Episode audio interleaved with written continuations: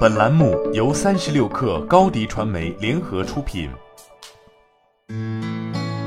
本文来自三十六氪神译局。二零二一年，纯电动汽车在美国、欧洲以及中国的销量飙升，而化石燃料汽车的销量却停滞不前。由于电动汽车需求增长过快，部分制造商开始要求客户提前数月支付定金。更夸张的是，一部分车型的订单数量已经超过了其制造商在接下来两年的总计划产能。虽然电动汽车目前所占市场份额相对较小，但是电动汽车市场的快速增长可能会使2022年成为势不可挡的一年，从而让人们更加确信内燃机即将过时。但并非人人都可以从中受益，消声器、燃油喷射系统和其他零部件制造商可能因此倒闭。进而导致许多工人失业。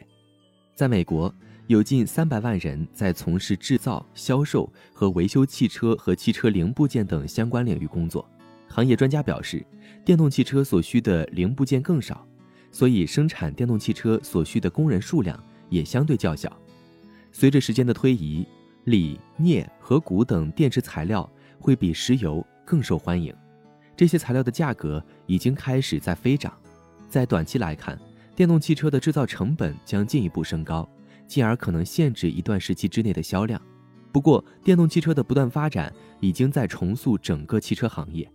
特斯拉是最大的受益者，也是对汽车行业既定秩序的最大威胁。在埃隆·马斯克的领导下，特斯拉在2021年成功交付了近100万辆汽车，比2020年增加了90%。与汽车巨头相比，特斯拉的规模仍然很小。但是在电动汽车领域，它却有着明显的领先优势，并且增速也相当快。华尔街对特斯拉的估值约为一万亿美元，是美国通用汽车公司的十倍之多。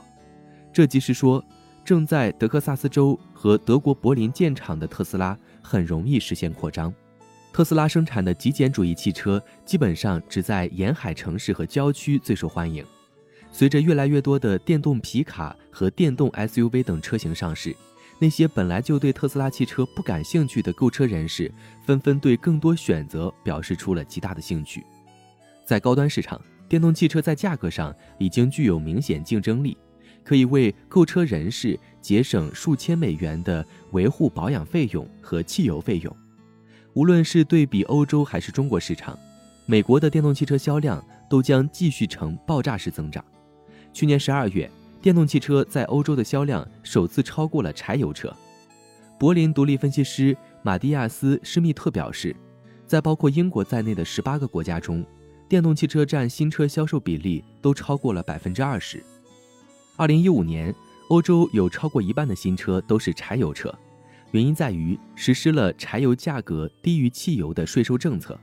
但随着政府对电动汽车激励措施的出台，以及对未达到排放目标的汽车制造商执行的惩罚，这一局面已经在开始改变。去年，美国的电动汽车占新车销售比例约为百分之四，而二零二零年仅为约百分之二。制造电动汽车的目的是为了减少尾气排放，尾气是二氧化碳和造成雾霾等污染物的主要来源。据美国加州南海岸空气质量管理局的数据。在包括洛杉矶的加州南部地区，电动汽车已经对空气质量产生了少部分影响。电动汽车的氮氧化物排放量减少了百分之四。当然，电动汽车也有环境成本，但耶鲁大学环境学院的一项研究表明，即使将电动汽车所需的能源和原材料考虑在内，电动汽车在气候方面的表现仍然比传统汽车要好得多。如此重大的转变，不可避免地会导致混乱。汽车制造商大多数计划新建的电池和电池汽车工厂都位于南部各州，如乔治亚州、肯塔基州、北卡罗来纳州和田纳西州。他们的收益可能会以牺牲中西部地区为代价，而中西部地区将减少内燃机生产相关的工作机会。这一情况目前暂时还没有出现，毕竟燃油车仍然占据着新车销售的主导地位。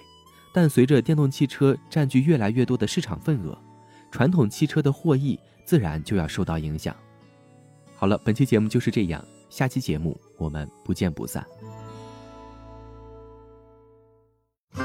品牌蓝 V 想涨粉就找高迪传媒，微信搜索高迪传媒，开启链接吧。